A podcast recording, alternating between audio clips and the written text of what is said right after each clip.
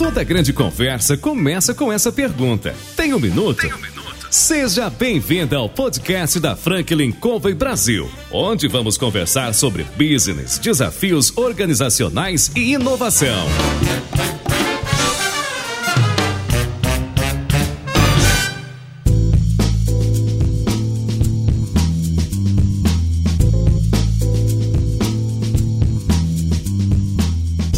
Pessoal, meu nome é João Palmeira, eu sou consultor sênior da Franklin Covey Brasil e eu estou aqui para entrevistar CEOs, presidentes e diretores das organizações mais importantes na atualidade. O nosso programa traz empreendedores, tais pessoas que de alguma maneira têm contribuído compartilhando as suas experiências de vida, seus conselhos e as suas histórias. Hoje, a gente ligou para o Adriano Oliveira, da E Seguro Corretora, e perguntamos para ele, Adriano, você tem um minuto? E aí, Adriano, tem um minuto? Temos um minuto. Muito bem. Seja bem-vindo. Eu que agradeço, João, pela oportunidade. Estou aqui à sua disposição. Rapaz, muito bacana você estar aqui com a gente. O ramo de seguros é um ramo que permeia a vida da gente. Estava comentando com você há pouco, né? Minha mãe teve corretora, meu pai foi corretor, meu tio é corretor, tem um primo corretor, enfim. É uma área que, de alguma maneira, direta como eu ou indiretamente, a gente está envolvido. Mas antes da gente entrar na tua história dentro da tua corretora, eu gostaria de ouvir um pouco da sua história pessoal. Fala um pouco do Adriano. Que bom, João. É muito importante, eu vejo também, que nós temos que dar valor à nossa história, da onde que a gente veio, para onde que nós queremos chegar no mundo. Eu comecei a trabalhar muito cedo. Meu pai, ele é alfaiate, até hoje ele tem a sua alfaiataria, ele tem a sua profissão. E como uma pessoa simples, humilde, eu também tinha minhas dificuldades quando criança. Para mim conseguir comprar meus brinquedos, a minha bola, eu comecei a trabalhar muito cedo. Eu tinha oito anos de idade, eu vendia geladinho na rua, vendia geladinho em estádio de futebol, todos os jogos que tinha, pegava a minha caixinha com vários geladinhos, subia, descia aquelas escadarias vendendo, mas ali já começou meu empreendedorismo, porque ali eu usava estratégias diferentes para vender, comercializar. Eu era o único vendedor que conseguia entrar nas cabines de rádio, porque eu negociava lá com o porteiro lá, dava uns, uns geladinhos para eles, para eles me deixar entrar lá dentro das cabines de rádio rádio.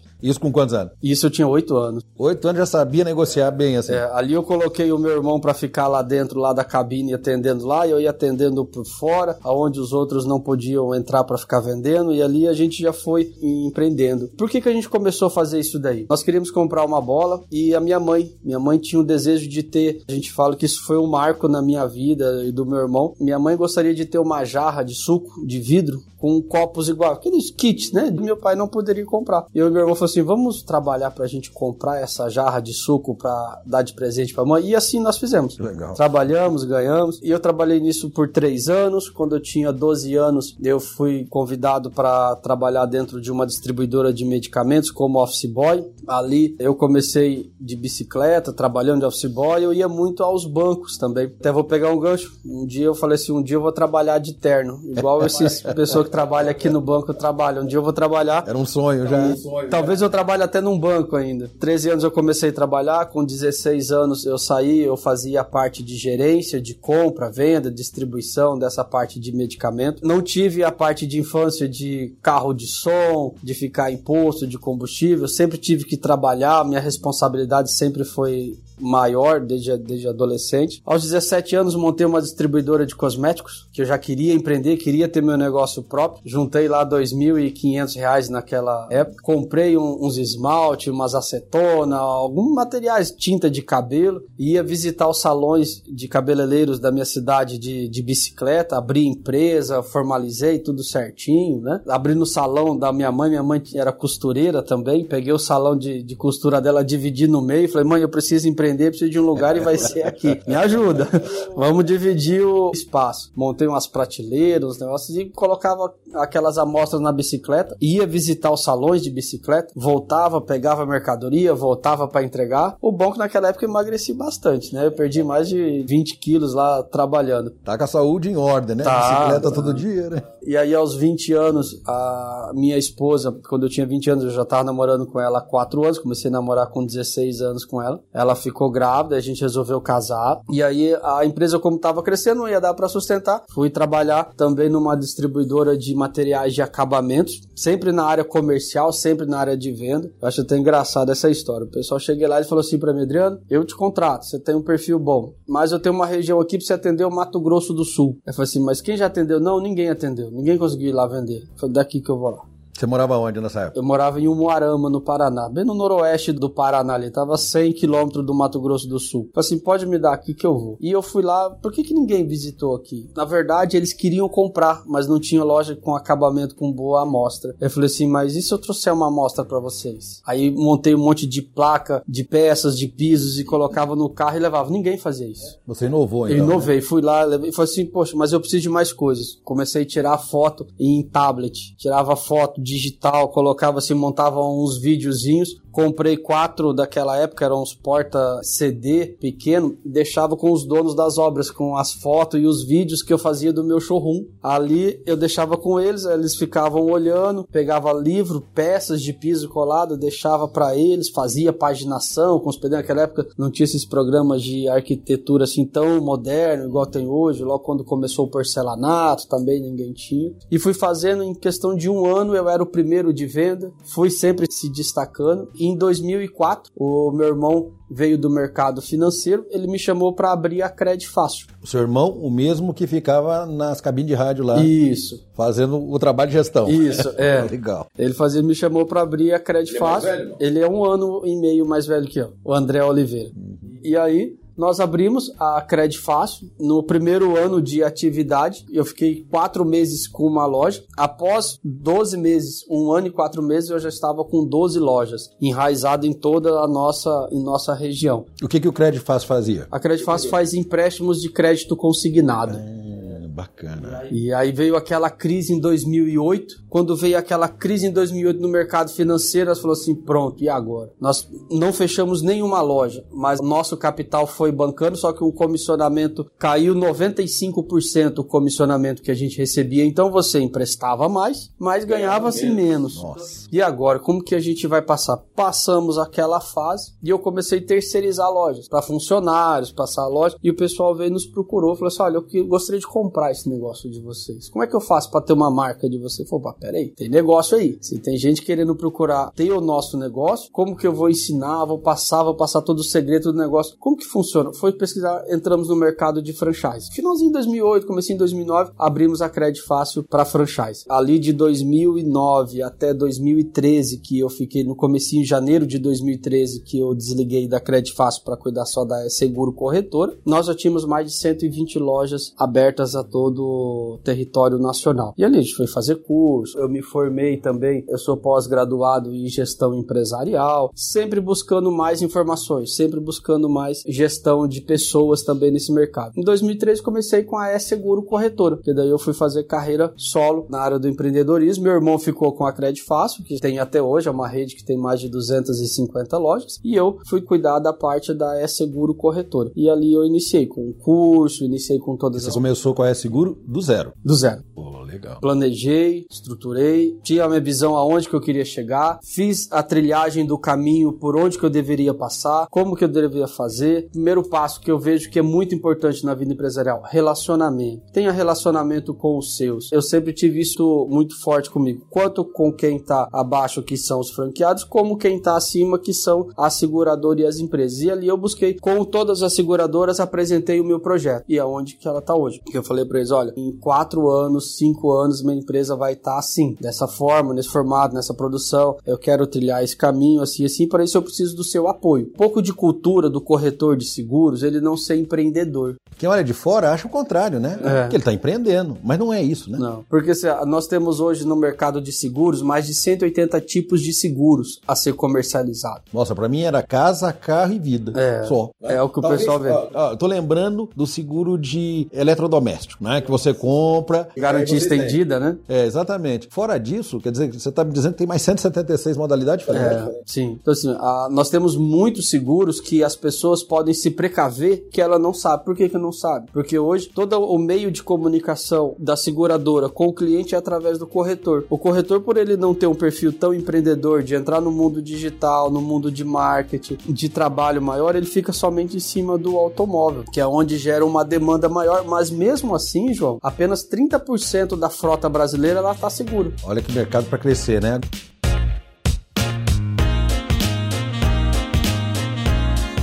O corretor fica em cima da venda de uma apólice de carro, talvez é porque o resultado financeiro para ele é melhor, é maior? Não. Não seria tanto isso. Eu falo que seria um pouco ao contrário. A busca da população, ela se preocupa um pouco mais em cuidar do seu carro do que cuidar, às vezes, do seu seguro de vida, seu seguro residencial. Então, a busca da cultura do brasileiro, ele busca em cima do automóvel. Coisa que se a gente vai para os Estados Unidos, por exemplo, 99% da população dos Estados Unidos tem seguro de vida. Do Brasil é apenas 7. Nossa, que diferença, né? Quer dizer, todo mundo acha que não vai morrer, né? É, porque gera um impacto, né? Onde que a gente trabalha muito em cima dos nossos franqueados hoje, nos nossos treinamentos, é o que, que é o nosso negócio? É proteger as vidas das pessoas, é dar para eles uma situação, um conforto, tanto uso em vida quanto uso pós-vida. A gente desperta a responsabilidade neles, por exemplo, você tem filho, você veio a falecer, quem vai cuidar do seu filho? Todos nós temos dívidas hoje, não só dívida vencida, mas dívidas a pagar. Uhum. Como você tem o mês que vem luz para pagar, mercado para pagar, mesmo você nem comprou ainda, mas você vai ter aquela condição para pagar, porque as pessoas vão consumir, vai gastar, quem vai pagar isso? Você veio a falecer, quem vai honrar os seus compromissos? A gente deve ter o um nível de responsabilidade de que não é porque eu faleci que eu vou deixar todo mundo sem receber ou deixar dívida pro próximo que vai vir, mas honrar os seus compromissos, pagar os seus compromissos, isso deixa de gerar um buraco na sociedade financeiramente e até mesmo na sua própria família, né? Quanto também no seguro de vida, João, que é muito interessante, questão da saúde. Quem que tá livre hoje de pegar uma doença? Hoje as seguradoras cobrem 16 doenças, desde um câncer, que é uma coisa mais grave, mas como um Alzheimer, como uma doença mais grave que você pega que te impossibilita de trabalhar, acidentes. Podemos descer essa escada que tem algum lugar, tropeçar, cair, quebrar uma perna, não poder vir trabalhar. E aí? Você recebe isso em vida. Quanto você tá parado lá com o braço quebrado, a perna quebrada, a cravícula, alguma coisa de um acidente, qualquer um pode sair na esquina e sofrer um acidente, você vai receber a diária sua parada. Então, as seguradoras estão se preocupando muito em trazer coberturas, produtos diferenciados, mas essa informação tem que chegar para a população e a população também se preocupar. É interessante isso, né? Você está falando porque eu lembro de ter ouvido de que algum tipo de dívida, mesmo que eu morra, os meus descendentes, enfim, os meus parentes, alguns deles, a dívida não acaba, quer dizer, ainda alguém vai ter que pagar. Ela é de sucessão, né? Exatamente. Então, pensando no que você está dizendo, às vezes a gente pensa, né? Comigo não vai acontecer, eu não vou bater meu carro, eu não vou morrer, eu não vou ficar doente. Nós somos os super-heróis, né? Exatamente. é, é super-homem e mulher maravilha. É. Né? Não vai acontecer. Mas, infelizmente, faz parte da realidade da vida da gente, né? Faz parte. A nossa vida, ela é finita, né, João? Às vezes a gente se preocupa tanto correr atrás do dinheiro, dinheiro, dinheiro, dinheiro, conquistar bens materiais, porque isso, ou você se adapta ao que você tem, ou você trabalha mais, ganha mais, ou você pede emprestado, você pega no banco o dinheiro, mas o que a gente tem de mais principal e de valor na nossa vida é o tempo. O dia só tem 24 horas. O mesmo segundo, o minuto que é para mim, é para você também. Então a gente tem que fazer valer esse tempo, fazer valer esse tempo com qualidade, com qualidade de vida. Aonde que hoje você faz um seguro do, da sua residência, ou um seguro da sua empresa de uma responsabilidade civil, ou contra incêndio, quantas vezes a gente vê reportagem pegou fogo? Infelizmente, né? Você tá falando isso. Um alagamento que você perde tudo. Eu falei, gente, será que aquela pessoa tem um seguro? Porque aí a gente imagina, né? Nossa, mas o seguro do meu carro que vale 50 mil ficou 3 mil reais, vai.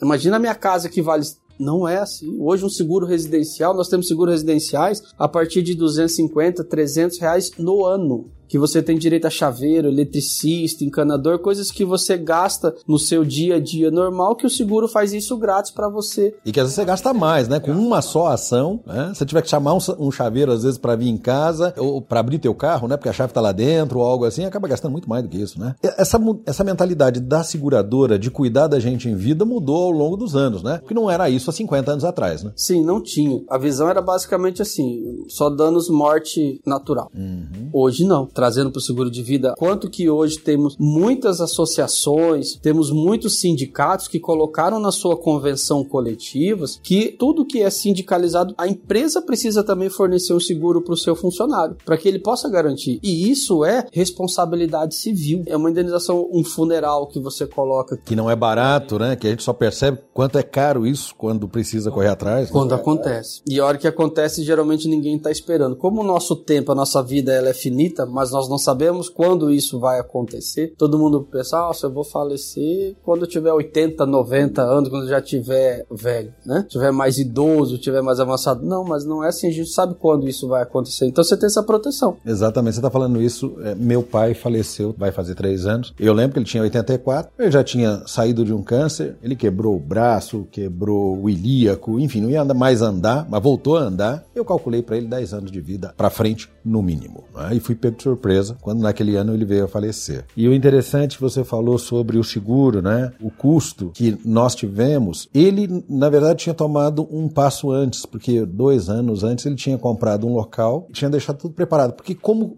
como eu te comentei, né, meu pai era corretor de seguro. Ele tinha essa visão, né, que eu não tenho, que eu não tinha naquele momento, apesar de ser filho de um corretor, mas meu métier era outro. Então eu fico imaginando que as pessoas muitas vezes elas não se dão conta da importância desse processo, né? Ou de estar precavido e mais do que isso, de poder não onerar as pessoas ao seu redor, né? É, hoje mesmo numa própria pólice de seguros de vida, né? Voltando ao seguro de vida, que o prêmio fica baixo, ele tem verba para compra do jazigo, que é compra no leigo é a compra do túmulo, faz todo o funeral, mas igual seu pai, infelizmente teve a doença do câncer. Imagina que é para chegar pro seu pai, que era um homem ativo, trabalhador, pega um câncer, vai ter que parar de trabalhar, às vezes receber um auxílio do governo que é pequenininho, mas chega uma seguradora com uma indenização de pelo menos 50 mil e fala assim, senhor fulano, 50 50 mil para o senhor fazer o seu tratamento nesse período que o senhor está fazendo o seu tratamento. Isso traz um alento psicológico para a pessoa imenso, porque ele fala, além de eu não trazer mais a renda para dentro da minha família, agora eu sou uma despesa. Então, com esse aporte que a seguradora faz e te ajuda, você tem um tratamento mais tranquilo. Você estava comentando sobre a pessoa do corretor. Hoje em dia, com 180 produtos, Sim. é preciso conhecer muito bem daquilo que eu tenho para oferecer para o meu cliente, né? Sim. Como é que é isso na vida do corretor? O corretor tem buscado isso e a E-Seguro, ela proporciona a possibilidade desse desenvolvimento? João, dentro da E-Seguro Corretora hoje, uma das nossas maiores preocupações é isso, é o treinamento, é trazer essa informação. Nós fazemos treinamentos hoje, temos toda a nossa plataforma de treinamentos de videoaulas, temos treinamento online, utilizamos essa plataforma online, Utilizamos também a plataforma presencial, onde nossos franqueados podem vir até nós ou nós vamos até eles em alguns modelos de casa. Temos uma linha de canal de atendimento ao cliente, ao consumidor, aonde eles nos ligam, nós fazemos essa consultoria com ele para ver onde que está os riscos deles, aonde que nós podemos atender toda aquela gama de, de clientes, os seus riscos que afetam eles, para que nós possamos ensinar os nossos corretores a eles atender no formato de consultoria os clientes. Nós pegamos muitas apólices, infelizmente hoje ainda, feito errado. Muitas vezes você vai no banco, não dizendo mal do canal do banco, mas às vezes não é feita uma consultoria. Faz seguro a sua residência, mas o que está coberto? Quanto que você tem de parte elétrica na sua casa? Equipamentos eletrônicos? Quanto que você tem lá dentro? Às vezes você tem um MacBook lá que custa 3, 4, 5 mil reais, mas ele não está na sua pólice. Então se vir um raio queimar ele, você não vai estar tá coberto. E você só vai descobrir quando você for reclamar, né? Aí vai reclamar. Aí começa um pouco aquela história, ah, a seguradora não paga, seguradora não quer pagar. Mentira, porque a seguradora ela tem a base da boa fé. Então quanto o cliente tem que usar a boa fé na hora de contratar, mas também precisa-se do profissional na ponta. Se você não pegar um corretor que seja capacitado, um corretor profissional, ele vai fazer o mal seguro. Quem que vai pagar pelo mal seguro? O cliente na hora do sinistro. E depois vai ter a percepção de que não está sendo bem servido, é. que não paga e daí para frente.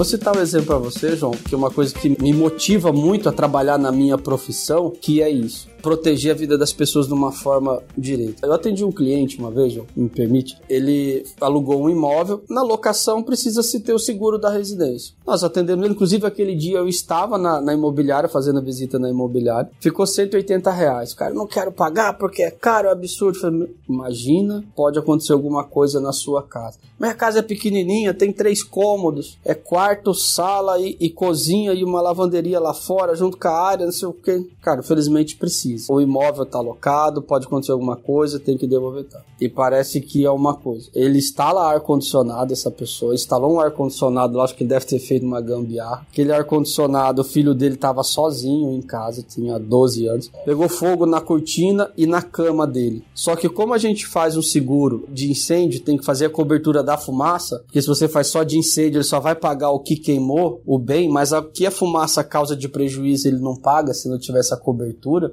Essa cortina e esse colchão espalhou aquela fumaça preta para a casa toda dele, que era pequena. A seguradora, nós pagamos a casa dele toda. Sofá, tapete, armário, coisas de cozinha, geladeira, roupa, guarda-roupa, enfim, pagou a casa toda deles, o conteúdo dele e depois pagou o imóvel também para reconstruir de novo, né? Tem que... É, chegou a cair o teto porque era de forro, né, de madeira. Uhum. Aí o cara chegou para mim e falou assim: "Cara, você é meu herói". Eu falei: "Não sou seu herói, apenas te protegi".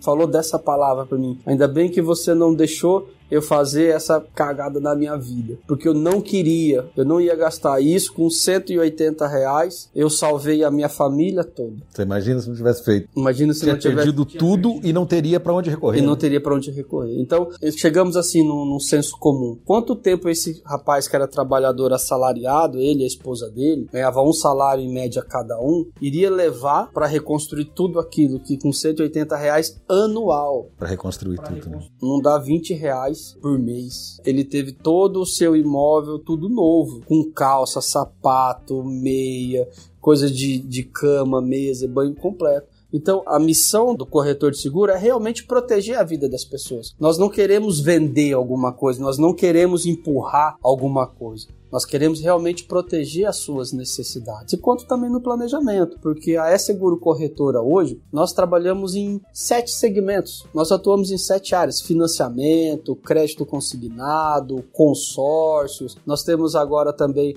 a área de máquinas de cartão de crédito. Esse ano a E-Seguro Corretora nós estamos se projetando, programando, já está bem caminhando para a gente abrir um banco, abrir uma fintech também. Então nós estamos caminhando para isso daí, para que o nosso cliente ele seja bem atendido em toda a sua área que ele precisar de proteção, consultoria financeira, mercado financeiro, programação de compra, quanto num financiamento, quanto num consórcio também. Então nós queremos que o nosso cliente hoje ele chega na E-Seguro Corretora e ele vai ser bem atendido em todos os produtos, em todas as áreas de negócios e serviços. E é por isso, João, que eu falo para os meus franqueados: não compre a franquia da E-Seguro Corretora. Não compre, porque se se você comprar, você vai ter que ser profissional e você vai ter que trabalhar. Aqui não tem ilusão, não tem nada. Ah, você vai comprar o mundo que muitas pessoas imaginam que vou comprar uma franquia e eu comprando uma franquia, eu vou ganhar dinheiro fácil. Eu vou ganhar dinheiro de qualquer jeito, a franqueadora vende para mim. Não. Se é isso que você está pensando, então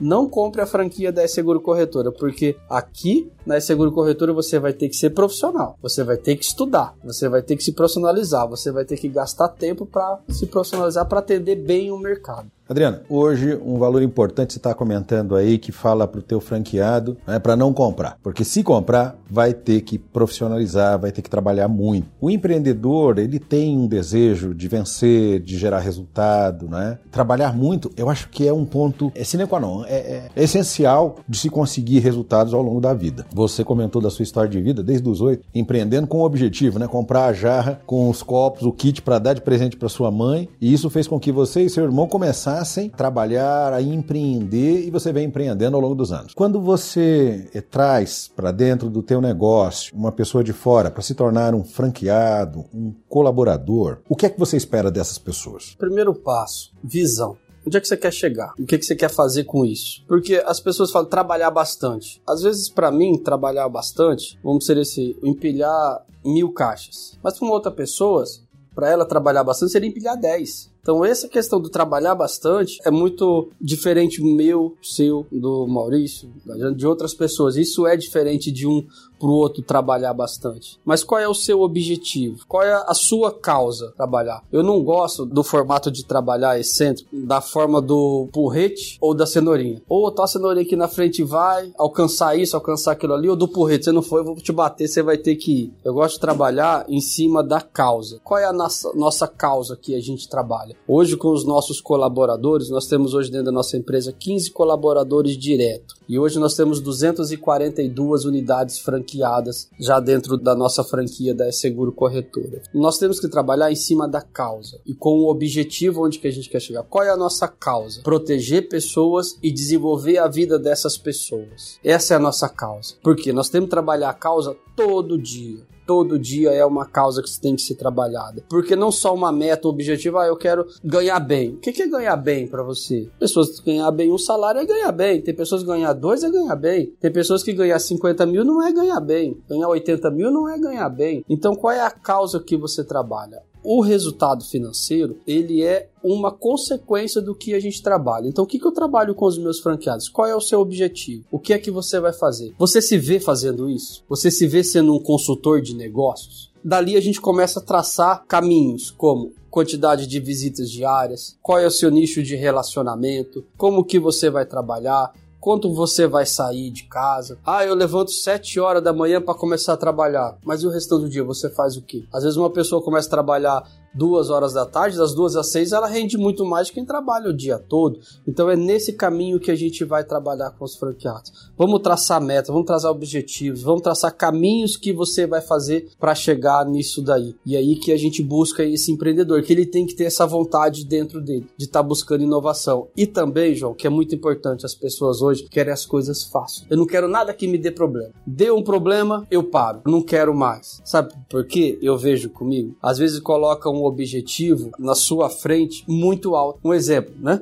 Trazendo não só do lado empresarial, mas vou parar de fumar. Amanhã não fumo mais. O cara fuma duas carteiras de cigarro por dia, amanhã ele fala que ele não fuma mais. Ele quer parar. Só que a cabeça dele de falar que ele vai parar amanhã é uma muito grande. Então, o que, que eu faço? Você fuma duas? Vou fumar uma e meia durante esse mês. Mês que vem, vou fumar uma carteira só. No outro, vou fumar meio com quatro meses, cinco, seis meses, você vai parando de fumar, mas isso gradativamente. Então o empreendedorismo também é assim. A pessoa quer começar hoje, mas amanhã ela quer estar tá no cargo de diretor, ela quer ganhar como diretor, mas ela não quer trilhar esse caminho. Mesma coisa do cigarro que você vai parando ao contrário, no empreendedorismo você também vai crescendo. Nossa, minha meta hoje é fazer duas visitas. Fez duas? Sobrou tempo? Faz mais uma, faz um extra, faz algo diferente. Fez três amanhã? Faz três, faz quatro, faz coisa diferente. Adianta sair hoje eu vou fazer 20 visitas. Aí você faz duas visitas, você se frustra. Vendi um, um, um, seguro, um processo, deu alguma coisa errada, uma transmissão, gestão, como qualquer segmento, nós temos problemas também internos, temos barreiras, é coisa que não deu certo, sistema. Ah, não quero mais, é muito difícil, porque ele colocou um objetivo muito além do que ele possa fazer e não se preparou para ter as coisas negativas. Então, comece fazendo do pouquinho, pouquinho, pouquinho, pouquinho, pouquinho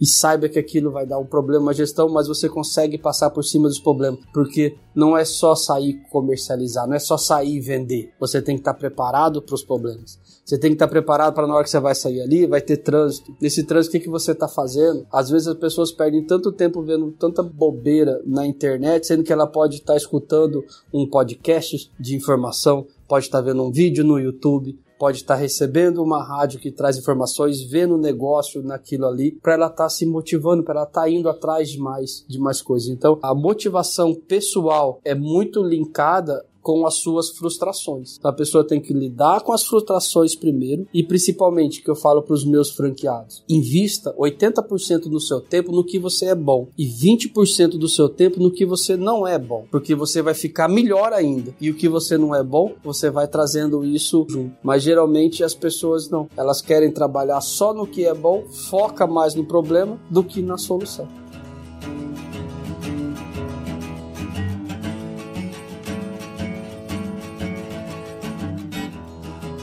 Você falou que tem 242 Isso. franqueados hoje. Unidades franqueadas. Então elas estão espalhadas pelo país. Uhum. A gente sabe que o Brasil tem dimensão continental e as culturas são diferentes. Muito. Isso é algo que influencia no trabalho, na tratativa com essas pessoas que trabalham com vocês? Influencia bastante. Nós estamos dirigindo alguma coisa para começar a fazer bastante diretores e gestões regionalizados. No nosso negócio, nós temos o suporte das companhias seguradoras e das financeiras regionais, que isso isso nos ajuda muito. Por exemplo, o franqueado lá de Porto Alegre, ele é atendido pela filial de Porto Alegre, que fala a linguagem do gaúcho. Vamos lá para Manaus, Manauara é atendido pelo pessoal de lá. Então se fala-se a linguagem regional, mas a gente faz muita troca de ideias. Às vezes o franqueado lá de Porto Alegre fez uma ação que pode servir para o pessoal do Acre, de Manaus, do Pará, como de lá também pode servir aqui embaixo. Então nós fazemos essa troca de ideias, essa troca Tem um de... canal então para que isso possa acontecer. Sim, sim. Porque a cultura é diferente, o jeito de contratar é diferente, o jeito de atender ele é diferente. Mas nós temos muitas oportunidades, principalmente dizendo do seguro, 65% do seguro está aqui no sudoeste e no sul do Brasil, em volume de prêmio contratado. Então olha a demanda que tem lá para cima, no norte, nordeste. Nós temos um foco muito grande de crescimento no norte e nordeste do país. Porque tem uma possibilidade gigantesca para crescer, Sim. né? O desafio talvez seja o cultural do brasileiro, né? De fazer seguro. Isso. Porque esse é o, é o grande ponto aqui. Agora você falou que vocês estão caminhando para uma fintech, né? Isso. Para abrir o banco. O que, é que vocês estão trabalhando? Como é que você está pensando isso? Isso, o primeiro passo já foi dado. Hoje nós já temos a empresa de máquinas de cartões de crédito, hoje com a nossa marca é Seguro Pay. Nós temos meios de pagamento, né? Emissões de boletos bancários, máquinas de cartão de crédito, pagamento de boletos. Hoje tudo nós já temos esse passo que já foi dado, onde a gente já opera. Hoje nós já temos mais 35 pessoas que são os nossos distribuidores dessas máquinas a nível nacional também. Até o final do ano nós esperamos chegar a pelo menos 100 distribuidores hoje a nível nacional, comercializando as nossas máquinas, os nossos meios de pagamentos. E até o final do ano nós queremos estar trabalhando dentro da nossa carteira, também já com a abertura de conta, transmissão, todo esse formato de investimentos nessa área do banco.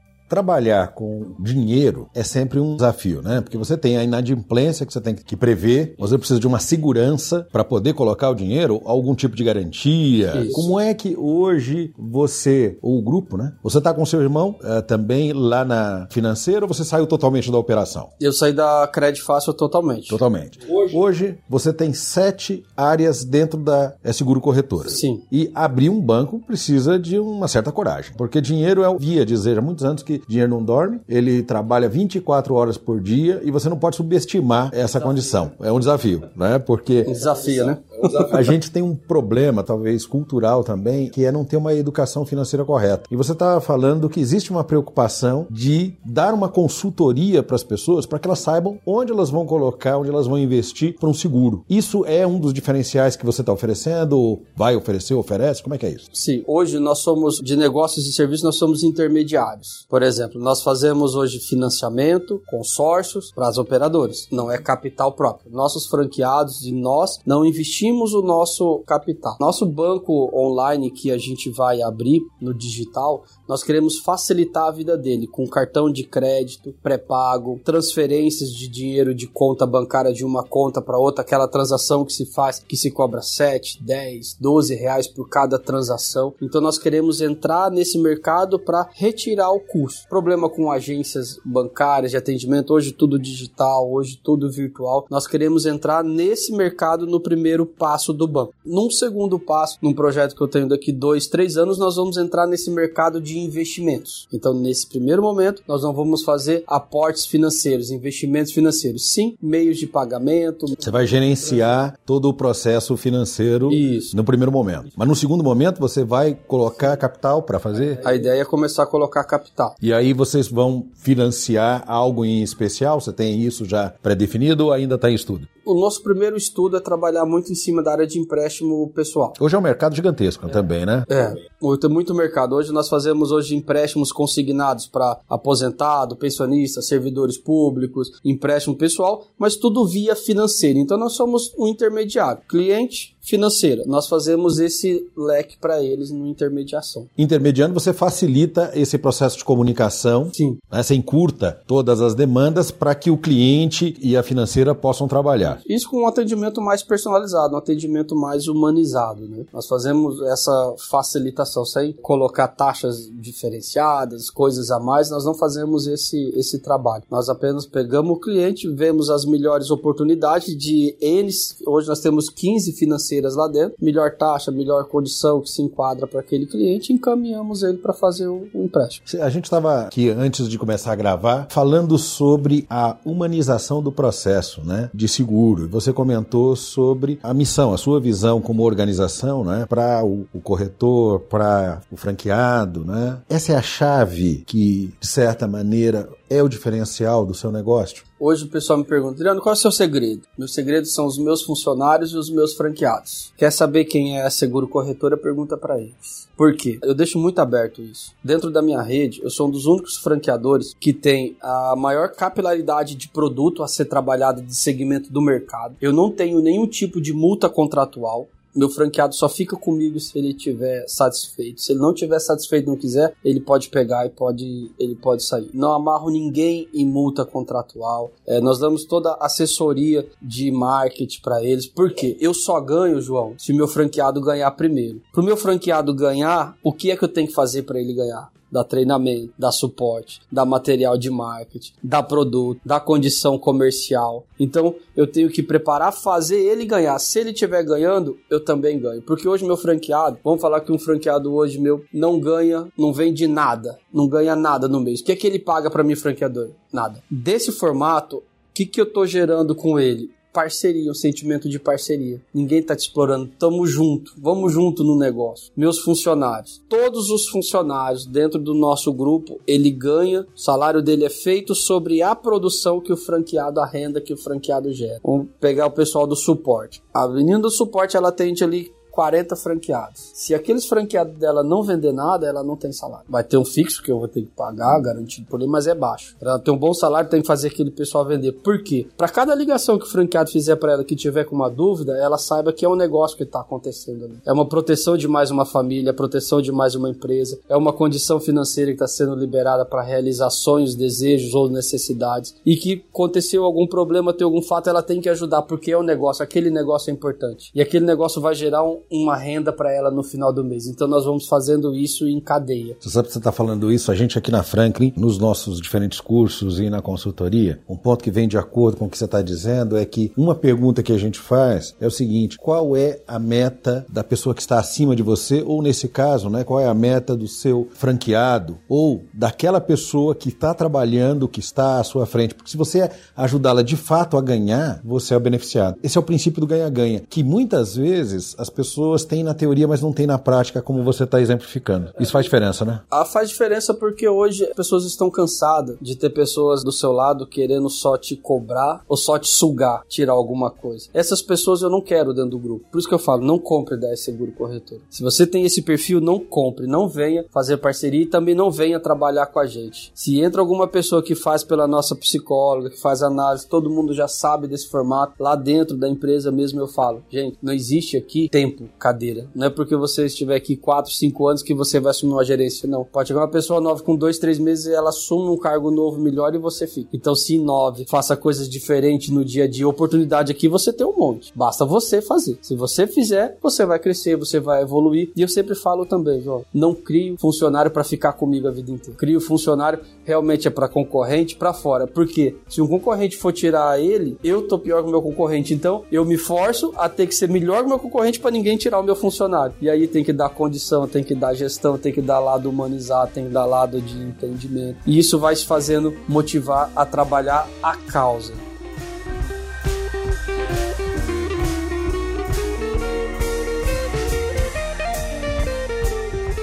A Seguro Corretora tem quanto tempo mesmo de vida? A empresa ela nasceu em 2006, que ela veio de um outro segmento, mas ela nasceu em 2013. Então nós estamos falando de aproximadamente sete anos. Sete anos. Então, esse modelo de pensamento seu é um modelo de pensamento eu tenho tido a chance de entrevistar, não é, aqui e tenho tido a chance de através da Franklin conhecer gestores de toda sorte e é um pensamento interessante para quem está ouvindo a gente, porque muitas vezes o que eu ouço de reclamação é o seguinte: eu invisto no colaborador e depois ele me deixa na mão. Pô, mas eu não vou fazer isso. Pô, isso não é o melhor. Agora você está dizendo justamente o oposto, né? Se eu invisto nessas pessoas, com certeza os resultados serão melhores e você é a prova disso, né? Porque o número de franqueados que você tem em sete anos, quer dizer, um crescimento robusto, com uma mentalidade e uma metodologia que mostra que o processo de ganha-ganha, que o Covey explica, que a gente discute aqui, e mais do que isso, o investimento no nosso maior ativo, que são as pessoas, traz retorno. Você concorda? Sim, porque a gente fala causa. A gente pode levar isso daí até mesmo pro lado relacionamento pessoal. Se você não tem uma crença, é, um Deus dentro do seu relacionamento de um casamento para aguentar os momentos difíceis que te apoia, se você não tem um amor pela sua família, pelos seus filhos, não é o contrato que você assinou no cartório civil ou que você prometeu pro padre lá que ou pastor que você ia ser fiel tudo aquilo que vai te prender no casamento. Você tem que ter a causa. O que, que é a causa? É alimentar, é cuidar no dia a dia. É um bom dia, meu amor, é uma flor numa data especial ou uma surpresa no dia a dia. Entender a linguagem do amor daquela, daquela sua esposa para que você vá alimentando isso no dia a dia. Isso vai te gerando gratidão,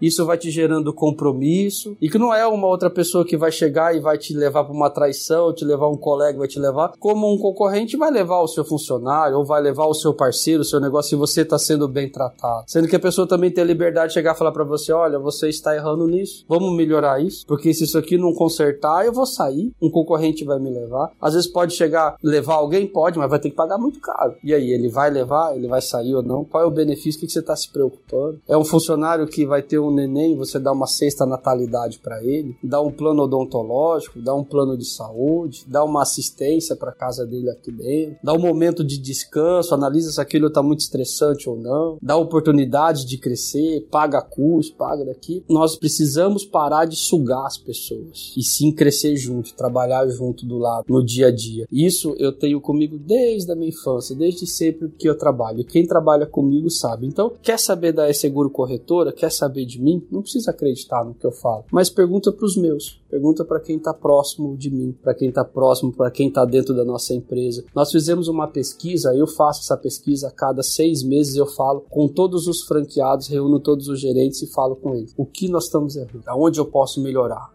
Aonde eu posso mudar. E depois no dia a dia, lógico, a gente vai conversando, mas a cada seis meses eu paro tudo e faço. Quanto você indicaria a seguro para uma outra pessoa? Ou pior, quanto você investiria de novo na nossa rede? E quanto que está o seu atendimento aqui dentro? Nós fizemos a média, deu 9.4 de satisfação, de 0 a 10. É altíssimo o resultado, né? Parabéns. E, e, e quanto foi impressionante para mim, às vezes, escutar das pessoas. Nossa, eu não tô ganhando mais porque eu não tô indo, porque eu não tô dedicando, não tô tendo tempo. Opa. Aí, aí você vai tirando. Preciso melhorar nisso, preciso levar ele a entender mais. Por que, que ele não tá indo? Sabe que não sabe? Precisa vender mais, precisa visitar mais, precisa dar um acompanhamento melhor. Então a gente sempre busca a se melhorar dia a dia. Isso é bacana. Você falou de, de relacionamentos e citou entre os exemplos, né, o relacionamento homem e mulher. E antes do nosso bate-papo ser gravado, você comentou que você tem alguém que é o centro do negócio da É Seguro Corretora, né? Quem é esse alguém? Esse alguém é minha esposa, a Irene. Ela, ela é o meu, meu alicerce, é meu suporte. Nós fizemos agora, dia 26, 20 anos de casado. Bacana. Eu tenho 39 anos hoje, mas já faz 20 anos que a gente é casado, tenho três filhos. E desde quando eu comecei nesse mercado de empreendedor, de negócios em 2004, ela trabalha comigo. Hoje ela cuida de toda a parte financeira, então trabalha muito. Tem as suas limitações, tem as suas visões, como pessoas diferentes, que isso é muito bom. Às vezes a gente começa e acha que é dono de tudo, mas para para não escutar as pessoas. Então eu escuto muito, a gente conversa muito muito, decide muitas coisas junto. E eu tenho certeza de que se ela não tivesse do meu lado, hoje eu não teria 50% do que, do que eu tenho. Pô, bacana esse reconhecimento, né? Sim. Porque trabalhar com a esposa, muitas vezes, para as pessoas, é um desafio, né? Porque acaba misturando o trabalho com os desafios do relacionamento em casa, não é? De um lado e para o outro. E você está atribuindo grande parte do seu sucesso justamente a essa parceria, que não só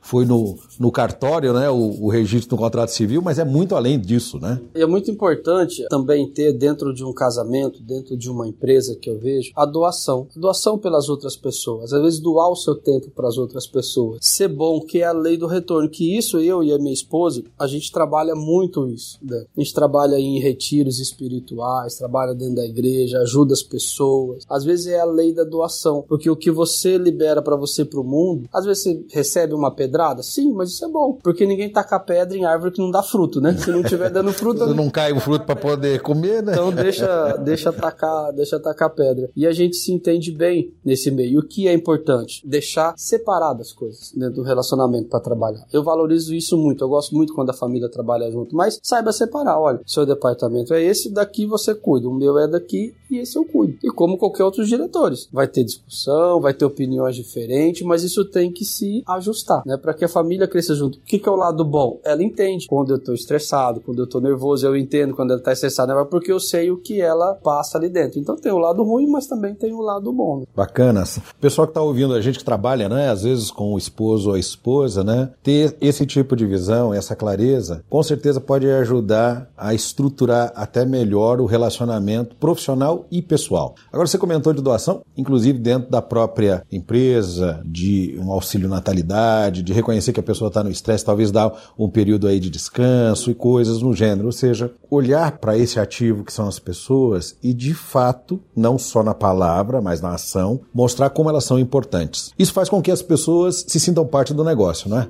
Com certeza. A pessoa ela se sente valorizada, não só pelo lado profissional. Por que, que essa pessoa não está produzindo? Será que ela está com algum problema em casa, se você não tem o tempo de conversar com o seu funcionário pelo menos uma hora por dia da vida particular deles, do qual é o tipo de problema que ele está trazendo para dentro da empresa, porque às vezes a pessoa pode estar tá com problema no casamento, pode estar tá com um problema grave com uma doença, com alguém que está afetando, ela é um ser humano, está afetando dentro do relacionamento do trabalho. Por que você não conversa com ela, não entende? Ou contrata uma psicóloga, se você não tiver tempo para contratar ali dentro. Assistências. Nós na E Seguro Corretor, nós temos planos assistenciais que vai custar em média de 12 reais por mês por funcionário. Tem natalidade, é uma porrada de assistência, um monte de planos assistenciais que a empresa pode dar para o seu funcionário. Vai custar 12 reais. Só que às vezes esses 12 reais, quanto custa para contratar um funcionário novo? Muito mais caro do que 12 reais. Às vezes esses 12 reais, essas assistências, essas coisas que ele tem, segura ele ali dentro da, da empresa.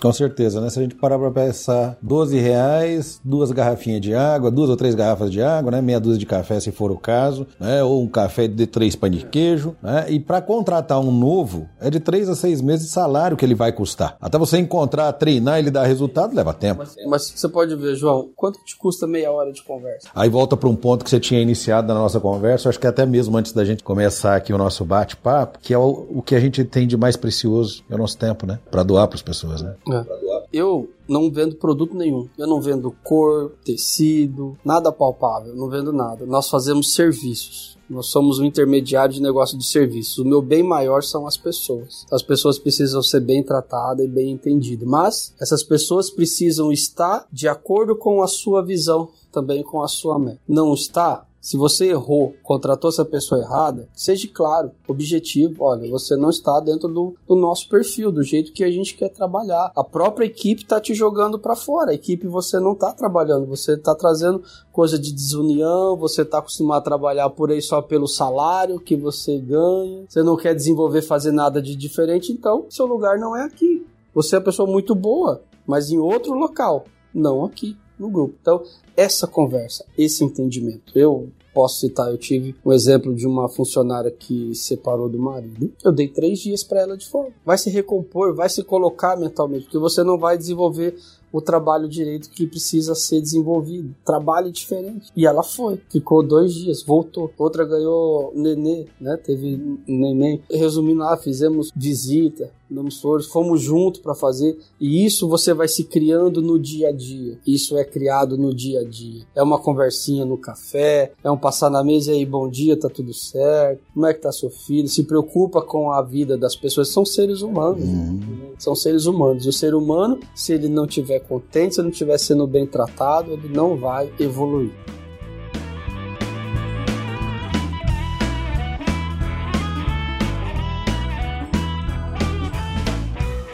Falando isso, eu lembro de uma citação do Jack Welch, que numa reunião com os principais gestores do grupo GE, quando ele ainda estava vivo, faleceu agora recentemente, né? Ele comentou que ele mandou um vice-presidente, embora mandou algumas pessoas, mas um vice-presidente que entregava resultado. E ele se sentiu na obrigação de compartilhar o motivo de ter mandado. Ele disse: Olha, ele era uma excelente pessoa, ele entregava resultados, mas ele não tinha os valores da empresa. Então, por não ter os valores da empresa, ele não era o melhor para nós. Ele podia ser muito bom para uma outra organização cujos valores foram diferentes da nossa. Mas aqui, nós precisamos de pessoas que tenham, tenham valores que estejam alinhados. Quer dizer, ele mandou um recado muito claro que o resultado não é uma consequência e não era o principal. E eu acho que é isso que você consegue fazer, né?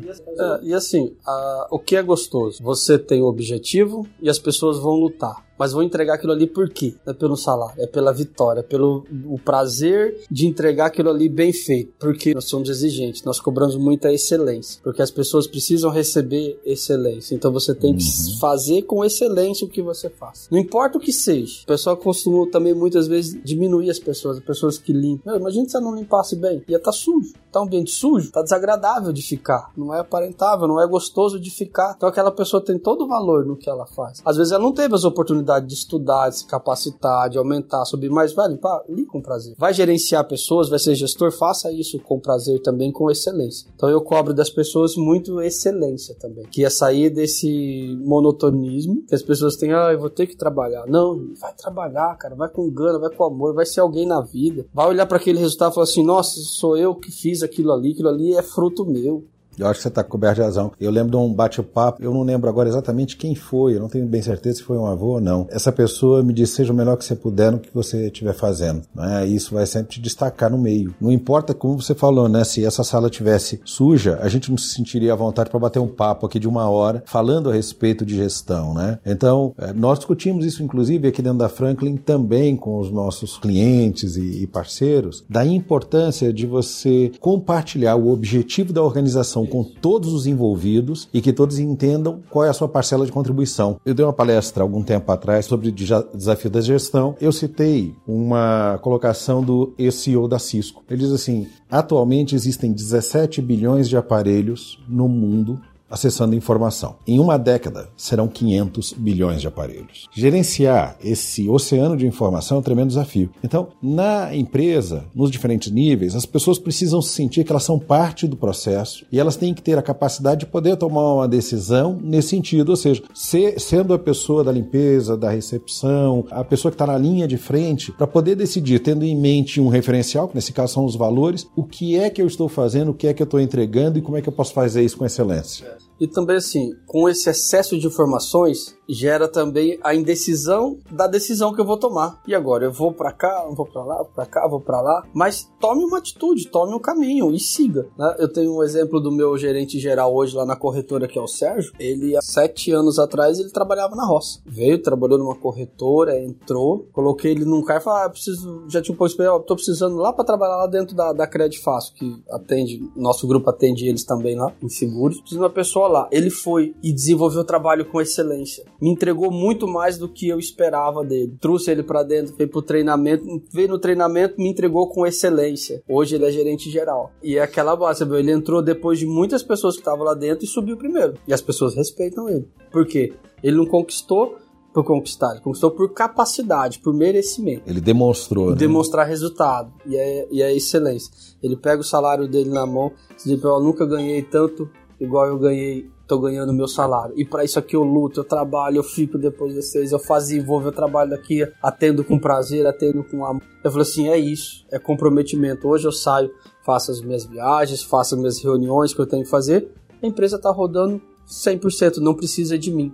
Por quê? Se eu falecer hoje, não estiver mais presente, a empresa vai rodar sim. As pessoas também não podem deixar que eu vejo muito acontecer isso. Primeiro, ela sabe e não repassa informações ter medo de falar, de compartilhar, de compartilhar o que sabe. Dá falsa sensação de poder, né? É. Tem que vir até mim para perguntar porque eu sei tudo, né? Delega, passa informações. Muitas pessoas vivem muito de aparência, que já me pediram coisas lá dentro que eu não pude entregar. Falei assim, olha, não posso, não é o momento. Vamos fazer uma planilha, vamos fazer uma meta, um desafio para a gente chegar para entregar isso que vocês querem? Vamos. Então vamos desenvolver. Agora estamos planejando de fazer uma viagem no Nordeste para cada funcionário. Isso vai custar tanto, vai aumentar tanto na folha, precisamos aumentar tanto a produção.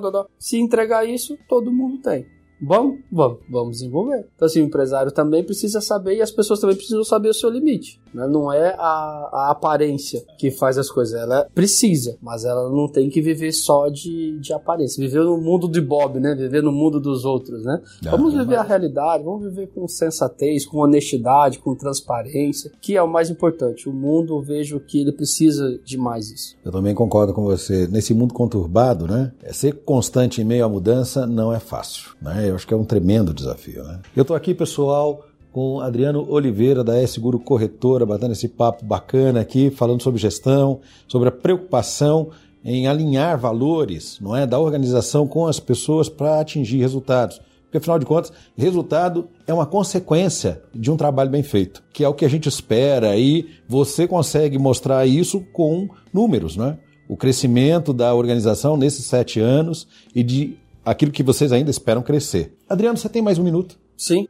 Sim? Adriano, você começou com oito anos de idade a empreender vendendo geladinho, com o seu irmão com o objetivo, uma meta de comprar uma jarra né, de vidro bonita, um kit com copos para sua mãe, e desde então você vem é, se desenvolvendo, criou uma organização, a Credit Fácil, recriou uma outra organização, a Seguro Corretora, e tem mostrado pelos resultados, pelos frutos, é, de que essa metodologia de vida e de processos que você, sua esposa, seu irmão, enfim, que vocês colocaram no negócio, ela trouxe e traz resultados. Então, o que eu gostaria que nesse mais um minuto que você pudesse compartilhar com a gente, para as pessoas que desejam empreender. Você comentou de um colaborador seu que hoje é o gerente geral e que ele estava na roça e que você deu uma oportunidade e ele, quem, quem diria, não é, que alguém que está trabalhando no campo dali a menos de uma década estaria numa posição, ou em uma década que fosse, não é? que fosse duas, não é o caso, mas que fosse, estaria numa posição de gestão, comandando outras pessoas. Então, para aqueles que talvez não tenham tido tanta oportunidade, para aqueles que têm criado as oportunidades, sejam das coisas mais simples às mais complexas. Baseado na tua experiência de vida, qual é o conselho que você dá para quem está ouvindo a gente aqui agora? Primeiro passo, seja honesto a honestidade, a sinceridade, ela vem acima de, de tudo. E hoje é muito fácil você se profissionalizar. Existem muitos caminhos e muitos meios. E sempre entregue algo a mais do que foi lhe pedido. Não seja um robô. Só tiro daqui e coloco ali, tiro daqui e coloco ali, tiro daqui e coloco ali. Não, se pergunte, se questione. Eu acho que o, o questionamento que eu vejo que é o sucesso. Por que, que eu tenho que fazer isso dessa forma? Será que eu não posso fazer diferente? Não posso ser algo a mais? Não posso fazer coisas de diferente? Por que, que tantos empresários têm ascensão ou funcionário ascensão de baixo subindo para ter, não fique aquela mesma coisa, porque é cultural nosso. É, ah, meu pai, por exemplo, é um exemplo. Meu pai é alfaiate 45 anos da vida dele. Ele começou alfaiate, vai morrer alfaiate. Para ele, ele só tem que fazer isso. Ele nunca buscou se questionou por que, que eu só tenho que ser alfaiate? Por que, que eu não posso ter uma confecção? Porque hoje eu olho o negócio do meu pai, eu vejo aquilo ali, uma mina de negócios ali dentro. Porque se questione, se questione e busque as respostas também. Tem pessoa que só se questiona, ah, porque eu não ganhei, nunca tive oportunidade. Aquele fulano cresceu porque ele teve sorte. Não, ele teve questionamento e ele buscou os questionamentos, buscou respostas para os questionamentos dele. Por que as pessoas não me obedecem? Por que eu não ganho dinheiro? Por que o outro subiu e eu não subi? Porque ele se questionou. Por que, que isso aqui está sendo feito assim? O que, que eu preciso fazer para me fazer as coisas diferentes? Né? Eu não tenho dinheiro de oportunidade. Mas você tem um celular com Facebook, não tem pra ficar vendo a vida dos outros, vasculhando lá. E Mas, gastando um tempão, né? O mesmo celular, ele entra num canal de YouTube hoje, num Google, você joga lá, ele vai te dar resposta. Só que ele vai te, te exigir tempo, ele vai pedir para você parar de se procrastinar, de adiar as coisas para fazer amanhã e vai ter que fazer hoje. Vai tirar da zona de conforto, né? Vai mexer na sua zona de conforto, vai mexer com os seus desafios, vai mexer com o seu psicológico, que você tem que se desafiar, você pode, você merece. Porque nós temos muitas vezes crenças que você é pobre, nasceu pobre, você tem que ser pobre. Não, você tem que passar por essas crenças, você tem que se mexer, se questionar. Eu acho que o questionamento gera a solução e a evolução também. Adriano, obrigado pelo seu tempo. Foi um grande prazer aqui o nosso bate-papo. Okay, foi uma aula. Na verdade, foi uma, uma aula muito bacana. Eu acho que a gente podia ficar aqui a tarde inteira. Só faltava aqui trazer um pãozinho de queijo. Os mineiros. É, eu sou filho de mineiro, você já viu, né? Fui criado a pão de queijo. Lá no Paraná a gente gosta de churrasco. Vamos fazer um churrasco. Churrasco, bom. Aí também eu, eu concordo com você, né? Esse também é uma boa pedida. Adriano, muito obrigado pelo seu tempo. Foi um prazer estar aqui, um prazer bater papo com você. Espero encontrar com você uma outra vez para a gente continuar esse papo. João, eu que agradeço a oportunidade e estou por aí. Ó, sempre que precisar, nas redes sociais, na empresa, o canal, sempre estou à disposição por telefone, para a gente bater um papo. Fico à disposição. Bacana, muito obrigado. Pessoal que está ouvindo a gente, um grande abraço para vocês. Eu acho que valeu cada minuto dessa entrevista. Aproveitem, ouçam mais de uma vez, é, pensem. Como disse aqui o Adriano, questione-se. É para encontrar as oportunidades aí que estão à sua frente. Um abraço para todo mundo e até a próxima.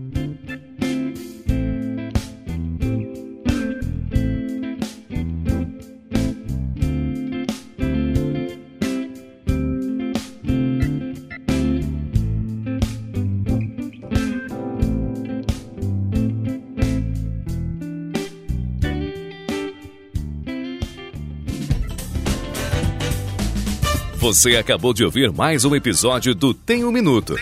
Oferecido pela Franklin Covey Brasil, uma empresa global que ajuda outras empresas a alcançarem resultados que requerem grandes mudanças no comportamento humano. Venha conhecer nossas soluções customizadas para os seus desafios organizacionais.